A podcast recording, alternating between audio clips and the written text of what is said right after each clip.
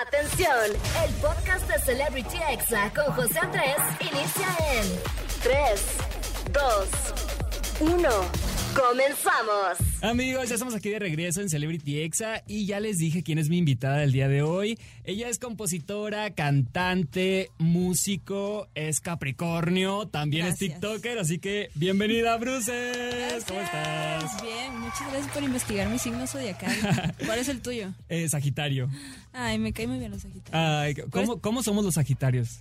Yo la verdad es que no sé mucho. No, son personas muy, muy dulces, eh, les gusta mucho a la gente, casi siempre son como la sonrisa del lugar, Ay, eh, tienen mucha, mucha fuerza, eso sí, o sea, si le picas la cola a un sagitario de mala forma, siento que son pesadones. Bueno, yo sí, yo sí, este, sí me gusta estar mucho con la gente, eh, pero no me siento tan el alma del lugar. Pero a lo mejor y solo soy yo. ¿Tú cómo te describes siendo Capricornio? Yo creo que soy un buen balance. Justo mi siguiente pregunta era, y se convirtió en una entrevista de mí hacia ti. Ajá, sí, sí. Hola, soy Me José sigues. Bienvenidos a mi programa, yo soy Bruces. eh, eh, no, eh, ¿Cuál es tu ascendente? ¿Te lo sabes? Mm, no. Ni tu luna, ok. Es que yo creo que soy un buen balance de mis tres signos. Yo soy Capricornio, Leo y Libra. Ok. Eh, mi ascendente es Leo y mi luna es Libra. Entonces, mi Capricornio es el signo que me quiere tener encerrada en un bote de basura o, o es, mi, es mi parte cero social. No, pero super workaholic. Entonces, mi yo Capricornio se identifica mucho eh, y está cómodo estando en mi casa escribiendo canciones o, o, eh, le cuesta trabajo hablar con la gente, pero es, es adicta a las metas, es adicta a hacer listas, es adicto a, a- a- al lado del negocio. Es intenso, pero a la vez se quiere esconder bajo una roca. Y mi Leo me ayuda mucho Right. con, con esto de, de hablar en público. Siento que mi Leo me defiende un montón. Creo que tengo una parte de Capricornio también. ¿Sí? Oye, pues, Seguramente. tu parte workahólica, esta que mencionas, es la que te ha traído hasta aquí, hasta que todos escuchemos ya tu música. Tienes años ya trabajando en tus composiciones, en tu manera de cantar. ¿Hace cuánto empezaste en la música? Wow. eh, empecé, empecé a escribir desde que tenía como 11 años. Eh, escribía lo que sentía, escribía poesía, escribía lo que yo le llamo vómito verbal, lo que sea que sentía lo, lo ponía en un cuaderno. Ese siempre fue un consejo de mi mamá. Cuando me sentía muy abrumada decía, escríbelo en un cuaderno para que se quede que en el mundo terrenal, cuántico y salga de ser caos en tu cabeza. Eh, después de eso, solita empecé como a grabarme como a los, ah, como los 13. Eh, y ahí es cuando tuve como mi acercamiento fuerte a, a la música. Mi papá toca la guitarra y mi abuelo también tocaba la guitarra. Eh, mi, mi abuelo mantuvo a, a la familia de mi papá, eh, mis tíos eh, tocando en, en- en bares en Tijuana y en taquerías y así. Entonces por eso Wow. le tengo, crecí con mucho respeto hacia el oficio del, del músico. Y, pero no se me ocurrió a mí como, nunca pensé que iba a ser artista de estar enfrente de la cámara, pero siempre supe que me iba a dedicar a escribir música. Eso sí, desde, desde chiquilla decía, me siento muy segura eh, escribiendo. Ujú. Qué loco que hay mucha gente que seguramente escribe mucho y nunca lo publica. ¿Alguna vez Sí, te, exacto, te sí. imaginaste que iba a ser tu caso, que nunca lo ibas a publicar, simplemente que lo querías Sí. escribir? Bueno, no que no se publicara. eh, sabía que existía la posibilidad de como de colocarla con otros artistas, las canciones, ¿no? Esa es una de las eh, carreras más populares en la industria. eh, los ghostwriters, que no sabes que escribieron tu hit favorito. Y, y, eh, a eso me, me quería dedicar, ¿sabes? Como Sí. a, a escribir canciones para otras personas. Wow, y luego pues te llega el éxito eh, que tiene mucho que ver con TikTok por la canción Sí. Dueles que se hizo viral, más de 60 mil personas usaron esta canción para hacer un video. ¿Cómo fue que te empezaste a dar cuenta que ya, que ya toda la gente te estaba escuchando? ¿Cómo fue que me di cuenta?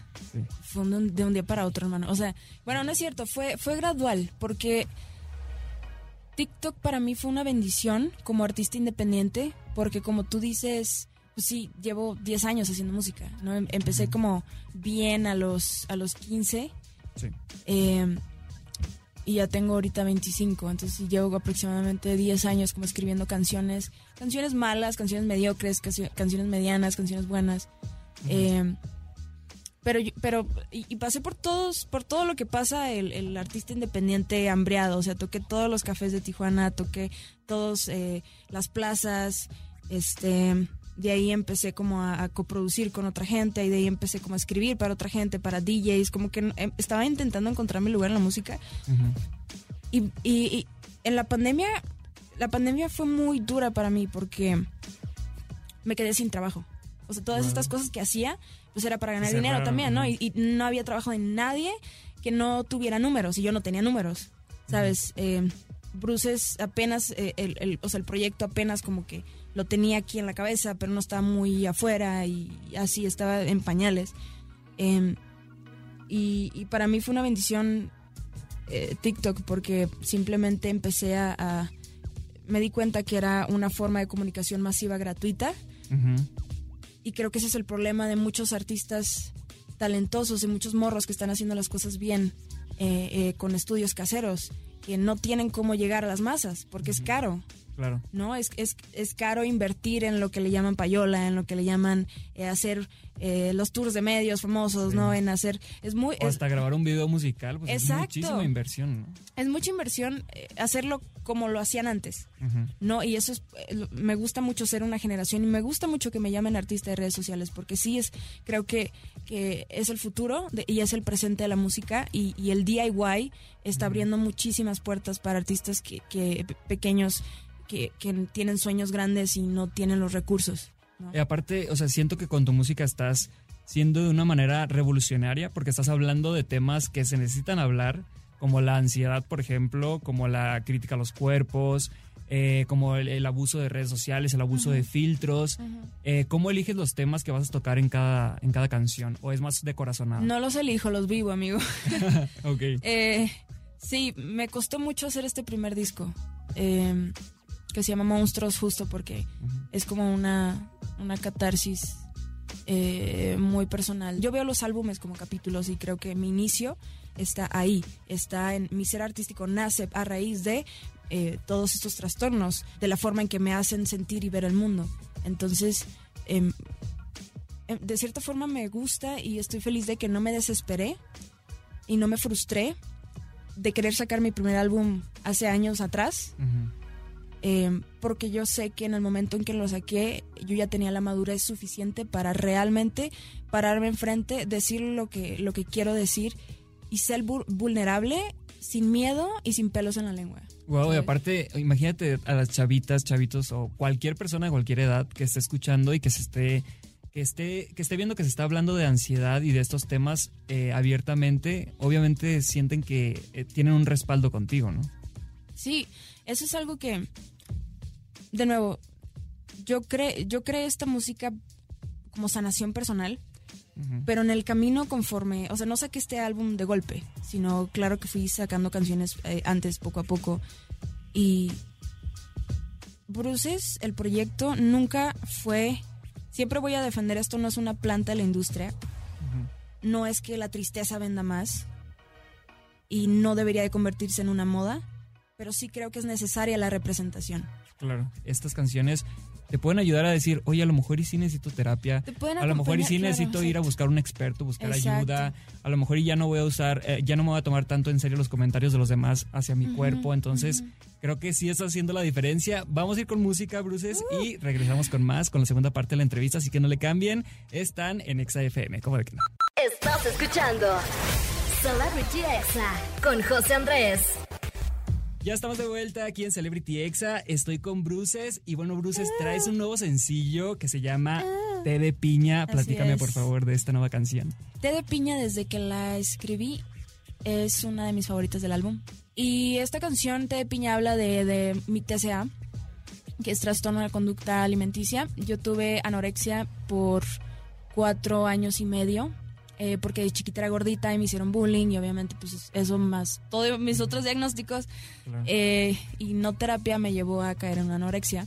Me pasó a los 14, entonces obviamente a los 14 estás tratando de descubrir todo y si alguien te dice tu cuerpo parece mm, X cosa, tú dices, ah, claro, sí, parece eso, ay, me odio, ¿no? Sí, o, o a veces los comentarios de las tías, ¿no? Que es como que Sí. llegas y, ay, ya estás más repuesta. Es como de. Sí, "Güey, no, en tu propia ya- ya no-". casa. Ajá, exacto. Mi mamá también fue, fue la que me causó muchos problemas de autoestima. Y bueno, una serie de cosas me, me llevaron a mi anorexia. Y te lo juro que una vez que tienes un TCA, no se va. Se queda, puedes eh, resolverlo, trabajarlo, superarlo a cierto modo, pero lo más probable es que siempre vayas a tener una relación extraña con la comida y con tu cuerpo. Hay una frase de la canción que dice que pasaba, pasaba horas en el baño, ¿no? O sea. ¿cuánto tiempo tardaste tú en pedir ayuda a tu familia cuando te pasó esto? Mucho tiempo. O- Eh. ¿Crees que tuviste que haberlo eh, expresado antes, de pedir ayuda antes? A lo mejor si alguien nos está escuchando Sí, y, claro. y no le ha dicho a sus papás, no le ha dicho a alguien adulto que está pasando por algo así, ¿crees que le recomendarías que lo hable lo más pronto que pueda? Sí, pero también una verdad es que de todos o de la mayoría de los trastornos que existen, este es, el- es uno de los más solitarios porque por alguna razón te avergüenza decir que lo tienes. Entonces, sí, obviamente la salida correcta es buscar ayuda, pero tampoco... No, es que no vas, a, no vas a buscar ayuda hasta que en serio quieras ay- ayuda. Eh, Y es la verdad con este tipo de trastornos y por eso el TCA es uno de los más feos. Eh, pero sí, definitivamente cuando estés listo, lista, lista, busca ayuda, por favor, con alguien. Eh, y si no es profesional, eh, con tu familia, con algún amigo, incluso creo que empezar a hablarlo con tus cercanos y ver cómo te sientes con ello eh, Es un gran es avance. un gran avance. Claro. Sí, a mí en mi caso, por ejemplo, eh, eh, bueno, esto es muy personal, pero lo voy a convertir. Eh, no, yo no empecé diciéndole a mis papás. Fui con un profesional primero. ¿Por qué? Porque la gente me empezó a decir que lo tenía muy... fu- O sea, ya era, ya era notorio, ¿no? Ya te preguntaban que si estabas bien. Ajá.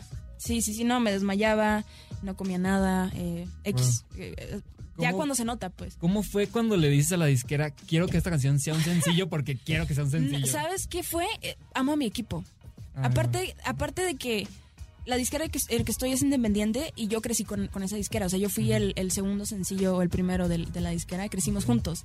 Yo, o sea, ese equipo en parte eh, lo hemos formado como una familia. Entonces, ya saben, me los quiero mucho porque me hacen caso de todo. Eh, en el sentido de que creen mucho en mi visión y si yo les dije, güey, vamos a hacer esto sencillo, ¿por qué? Porque es importante decirlo y no me importa que vaya a incomodar. Sí, qué loco que tengas que recalcar que es una disquera independiente porque si fuera una disquera No me hubieran pues, dejado normal, No me a lo mejor ya pedo. estuvieras encasillada, ¿no? En un molde así de... ¿Te han intentado meter en un molde o no? No. Bueno. Yo creo que es, yo creo que porque ven que eres demasiado original y dicen, no, no lo vamos a lograr o no sé. No sé, agradezco mucho que me dejan ser. Creo que es muy personal también eso de, de- aunque no tengas disquera, meterte en un molde, compararte, comparas Sí. todo el tiempo. Y está peor y está ojete también cuando, que esto sí me pasa, cuando estás tratando de, de ser tu versión más auténtica y honesta y llegas a una versión que te da paz de ti y luego la industria y la gente te empieza a comparar. Y es como que, ah, claro. Y entiendo, o sea, entiendo que los seres humanos necesitamos meter en cajas las cosas y necesitamos catalogar para entender. Y las etiquetas a veces son necesarias para entender. Sí. ¿no? Eh, pero espero en serio que en algún momento desaparezcan porque las cajas son para los zapatos y para los cereales. Así es. Y la verdad es que cuando sacas un video, no sabemos qué es lo que vamos a ver en un video próximo tuyo. Me o sea, encanta. es como de a ver qué va a hacer, cómo se va a Sí. maquillar, qué se va a poner en la cara, que se vea eh, extraño, diferente. O sea, es como de wow, o sea, traes un look muy padre, traes una música increíble.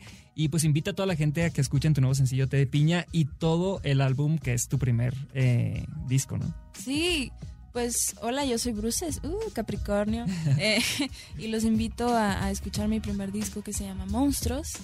Eh, que está nominado a los Latin Grammys. Es- Felicidades. Es una locura. Y aparte que también va a salir en, en venta física, Ya en salió. Mix Up. O sea, Acaba es- de salir, sí. Por o sea, acá ¿cómo- tengo, bueno, ¿qué es sientes radio, al pero- verlo ya? Traigo un disco físico para Ay, ti, pero, ay, pero es radio, no lo pueden ver. Sí. Pero ¿Qué- vayan a mis redes sociales para verlo. ¿Qué sientes de ya tenerlo así físicamente, no? Que Es es un sueño de muchos cantantes. Es hermoso, ¿por qué? Porque yo crecí en esa... A mí todavía me tocó esa cultura de, de ir al mix-up y ponerme los audífonos y escuchar lo nuevo. Era, era una de mis actividades favoritas, te lo juro. Y aparte, eh, he dicho mucho esto, pero de, todas las artes, creo que la música es la menos tangible, al menos que vayas a un concierto. No, porque cuando vas a un concierto lo estás viendo, lo estás medio tocando, eh, eh, estás conviviendo, lo sientes en el mundo terrenal. Sí. Si no, solo lo sientes y lo escuchas. No, son, son, son dos sentidos. Claro. Eh, y siento que tener un disco físico lo une a las demás artes en cuestión a que se hace algo coleccionable y que dura para siempre, que ya existe. Y el arte visual, y la Exacto. foto. Sí, sí, sí, a mí me, me, me Le pusiste las mucho. letras, el librito de Sí, letras. claro. Ah, Sí, vienen las padre. letras, vienen los compositores eh, eh, y los, los productores de exactamente, los Qué monstruitos, fotos nuevas. Me gusta mucho, la verdad, el disco quedó muy lindo. Qué padre. Oye, Bruce, pues muchas gracias por estar aquí en Exa Gracias FM. a ti. Muchísimo éxito. Escuchen todos los sencillos. También tiene otro que se llama FBI, que está buenísimo. Té de piña, todo el disco está muy padre. Así que vayan a todas las plataformas y pues algún mensaje que quieras mandar a tus seguidores. Que muchas gracias por todo. Eh, lo voy a repetir el resto de mi vida, pero no estaría aquí si no fuera por ustedes. Si no, si no hubiera sido por que ustedes me encontraron en las redes sociales y me hicieron viral, no hubiera tenido las oportunidades ni se me hubieran abierto las puertas que se me abrieron. Así que muchas gracias, te mando un abrazo y acuérdate que está bien estar mal. Así es, bueno, pues muchas gracias por estar aquí. Y vamos con música, no le cambien. Y regreso con la recomendación del día. Este fue el podcast de Celebrity Exa con José Andrés. Escucha el programa en vivo los sábados a las 5 de la tarde, hora Ciudad de México, por exafm.com. Hasta la próxima.